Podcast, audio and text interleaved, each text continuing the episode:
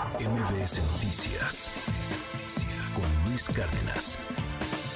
Es impactante la cobertura mediática que se ha hecho para encontrar a este sumergible, una especie de submarino hechizo, está hecho con fibra de vidrio.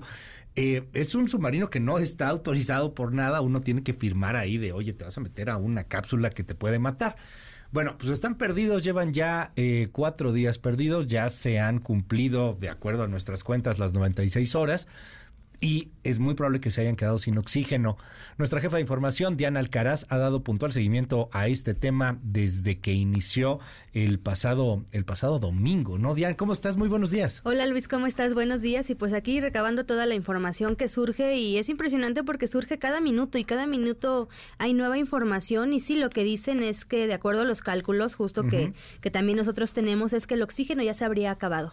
Después de 96 este, horas de estar perdido, se habría acabado el oxígeno. Sin embargo, la Guardia Costera de Estados Unidos, al igual que las autoridades de Canadá, incluso de Francia, que habíamos comentado ayer que se habían unido a esta búsqueda, no han declarado que terminan de buscar. Al contrario, dicen seguimos en activo y la operación es de búsqueda y rescate. Entonces continúa la búsqueda, continúan intentando rescatar esta, este sumergible que bien dices había este sumergido al océano el día domingo. Después de una hora 45 minutos pierde contacto con el exterior y a partir de ahí es cuando dicen pues algo está pasando, no regresa, no pasa nada y se declara como, como perdido.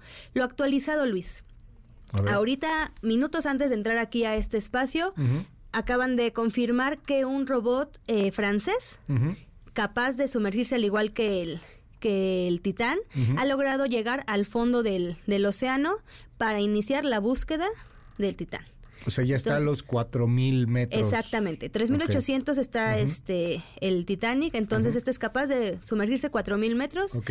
Entonces ya ha llegado al fondo de, del Océano Atlántico para poder iniciar con la búsqueda del Titán por si todavía está en la, en la parte este, pues de abajo de, del océano y los demás este, aviones, buques incluso más robots acuáticos, siguen buscando toda la periferia. Ayer decíamos más de 2.500 kilómetros a la redonda, de donde se cree que están los restos del Titanic, es donde comenzó la búsqueda, continúa la búsqueda y pues hasta ahorita...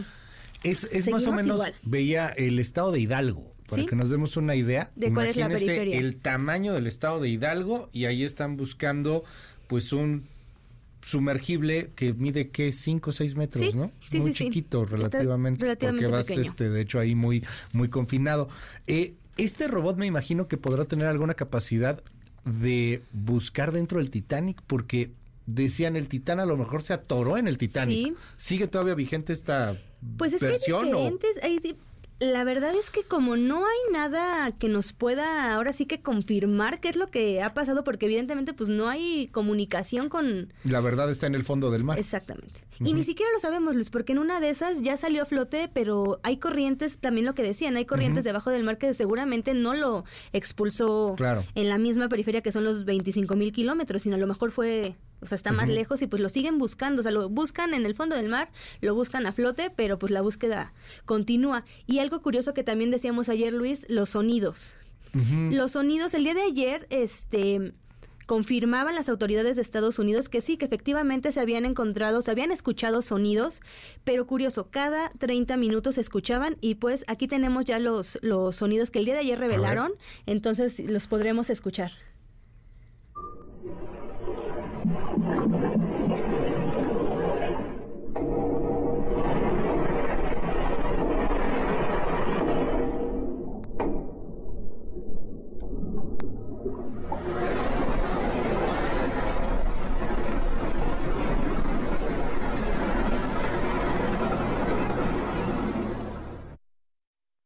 Ver, ¿cómo le hacen? Ahí está. Ay, perdón.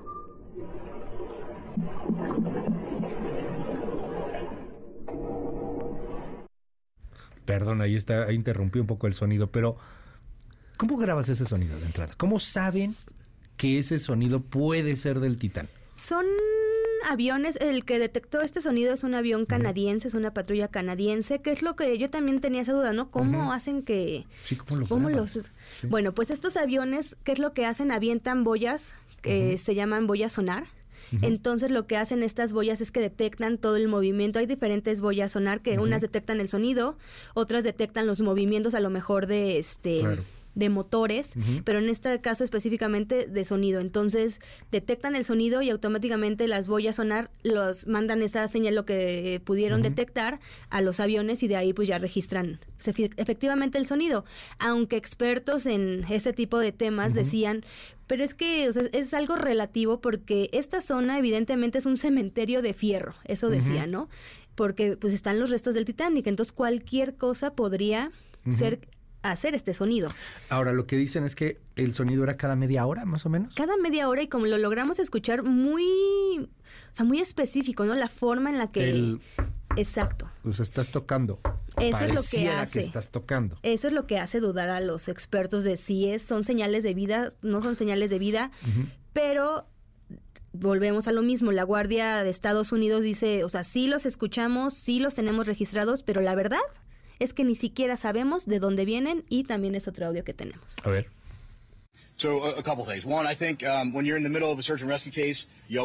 Cuando estás en medio de una operación de búsqueda y rescate, siempre hay que tener esperanza. Por eso hacemos lo que hacemos. Con respecto a los ruidos específicamente, no sabemos lo que son, para serles francos. La aeronave P-3 ha detectado estos ruidos. Para eso están ahí. Por eso hacen lo que hacen. Y por eso ponen sonares en el agua. Estamos buscando en el área donde los ruidos han sido detectados y así lo seguiremos haciendo. Cuando tengamos más unidades sumergibles, seguiremos buscando en esas áreas donde se han detectado estos sonidos y mandaremos más unidades a la última ubicación donde se detectaron estos ruidos. Qué fuerte. Entiendo que es una especie de, de código dentro de las personas que navegan, que particularmente utilizan este tipo de instrumentos de, submarinos, etcétera, mandar una especie de señal cada media hora para que no se confunda con algo de la naturaleza. Exactamente. Pero pues ahí está la guardia y dice no tenemos idea de si sí eso no es. Exactamente. Y ahora otro otro dato que también cuando yo dije bueno está próximo a que se termine el oxígeno qué es lo que pasa no con esta con esta cápsula con este sumergible. Algo similar ocurrió en 2017 Luis con un submarino argentino el Ara San Juan desapareció. Igual lo mismo, perdieron contacto, desapareció y dijeron, bueno, pues ya valió, no lo encontraron. Lo encontraron Luis un año después. Un año después. Un año después tenía 44 tripulantes, 44 este, elementos de, la Marina de Argentina. Desaparece en noviembre del 2017 y lo encuentran un año después en el 2018. Sí, o sea, aún así, si es en este momento operativo de búsqueda y rescate, quizás se convierta pronto en un operativo de búsqueda y quién sabe si ese operativo de búsqueda de cuerpos vaya a tener, eh, vaya a tener algún éxito. Eh, dime algo, Diane, los datos que tenemos, ¿cuándo se sumergió? El día domingo. El domingo. El domingo, la hora está, pues ahora sí que no sabemos exactamente la hora, estamos entre las 8, 9 de la mañana, hora de México. Solamente decir que en Terranova está, tenemos tres horas y media más. Vamos a poner que a las 9 de la mañana, tiempo de México. Ya pasó el lunes, 9 de la mañana, tiempo de México, serían 24, 24 horas. Martes, 48. Sí. Miércoles, 72. Jueves, 96. Sí. O sea, son las 9 con 46 minutos ya hace 46 minutos aproximadamente se habrían quedado sin oxígeno. Cuando nos dicen, pero ¿por qué no saben la hora exacta? Pues porque no se sabe. A ver, es, es que hay que entender que este es un es un joint venture, es, es ahí una startup rara de, de este cuate eh, que era el, el piloto que e creó este artefacto para sumergirse, pero no es en sí mismo un submarino. Él lo hizo como Dios le dio a entender. Sí, y por eso es experimental. Totalmente experimental. Y por lo mismo las autoridades también dicen es que no tenemos No, pues forma, no ¿no? hay- no hay manera forma, de no hay manera de comunicarte. ni de confirmar la información.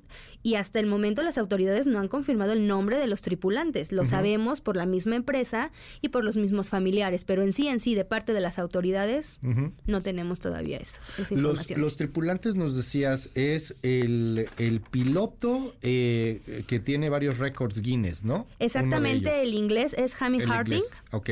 Él es un piloto aviador Multimillonario. multimillonario y eh, apa- apasionado de todos los, los deportes extremos, digámoslos de alguna forma.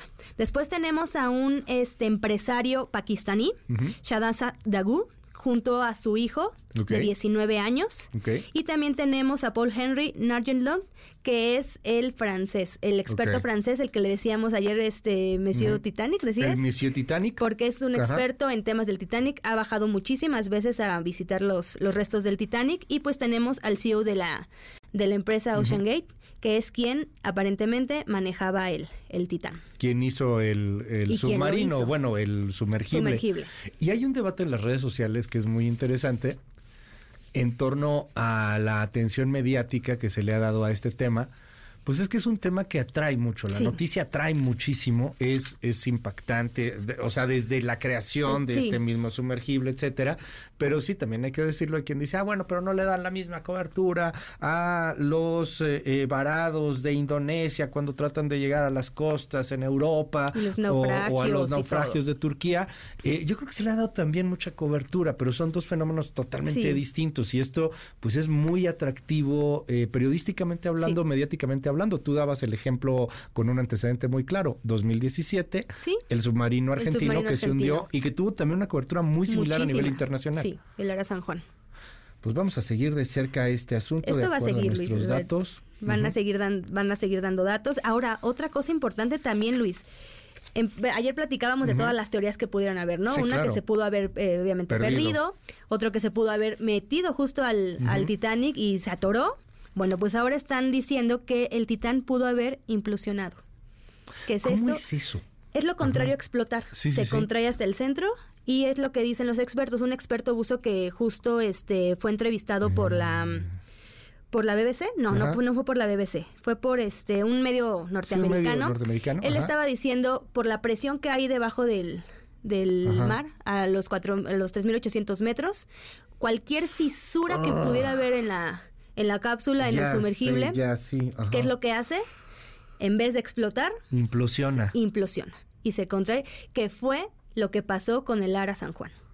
Lo mismo pasó el con cuerpo. el Ara. Sí, Eh, quien, quien, quien ha hecho buceo o saben los buzos, conforme vas más bajas en el, en el mar tienes que hacer ciertas pausas para poder adaptar, tu cuerpo, cuerpo. y son pausas muy muy cuidadas, muy medidas. En algún momento no puedes bajar a ciertas altitudes porque bueno, pues si no podrías podrías morir, te podrían pues literalmente estallar los pulmones. Este sería una muerte grotesca. Bueno, Sí. cualquiera de estas, ¿no? es Este, otra de eso, las, quedarte encerrado. de las teorías que están surgiendo. Ahora, es muy factible también porque era de fibra de vidrio. Sí. Sí. O sea, es un es de un coche, pues como pusieron un coche y este, este cuate lo diseñó y le puso ahí cuántos pernos dices. 17 pernos que solamente fuera. se pueden abrir por fuera. Ouch. Entonces, lo mismo que pasó con el Ara San Juan fue que entró agua por el snorkel Ajá. y esto hace que implosione el, el, Qué el submarino. cosa. Y están diciendo que probablemente pudo haber pasado lo mismo con Titán. Diana Alcaraz, mil gracias por esta cobertura y te seguimos en tus redes. Me pueden encontrar, Luis, en Twitter como Diana Alcaraz D. Muchísimas gracias, es Diana Alcaraz, nuestra jefa de información. Y lo quiero invitar a que entre en mbsnoticias.com. Esa es su casa. Y ahí hay una sección especial de todo el tema del Titán. Están los nombres, las fotografías de los tripulantes, todas estas teorías que nos ha estado explicando Diana Alcaraz. Hay también historias sobre el Titanic. Hay una gran historia de conspiración del Titanic en torno a que este el Titanic no es el Titanic, sino que, es el Olympic. Es totalmente descartada, o sea, ya los expertos en el Titanic, como Monsieur Titanic, de hecho, la han descartado. El Titanic es el Titanic, pero esta teoría de la conspiración es muy interesante porque dicen que JP Morgan organizó todo, esto para un asunto del seguro porque el, el barco Olympic, Olympic, ¿no? Que era muy parecido al Titanic, se había hundido, este, bueno, no se había hundido, pero había tenido una fisura fortísima y el seguro no quería cobrar, entonces, bueno, hicieron ahí todo un chanchullo e inclusive JP Morgan aprovechó para matar a sus enemigos políticos que no querían hacer la Fed, una teoría de la conspiración que también en estos días ha estado creciendo muchísimo, es teoría de la conspiración, totalmente, es una teoría de la conspiración, pero bueno, toda la información en torno al Titán está en mbsnoticias.com. Mil gracias, Diana. Gracias a ti, Luis. MBS Noticias con Luis Cárdenas.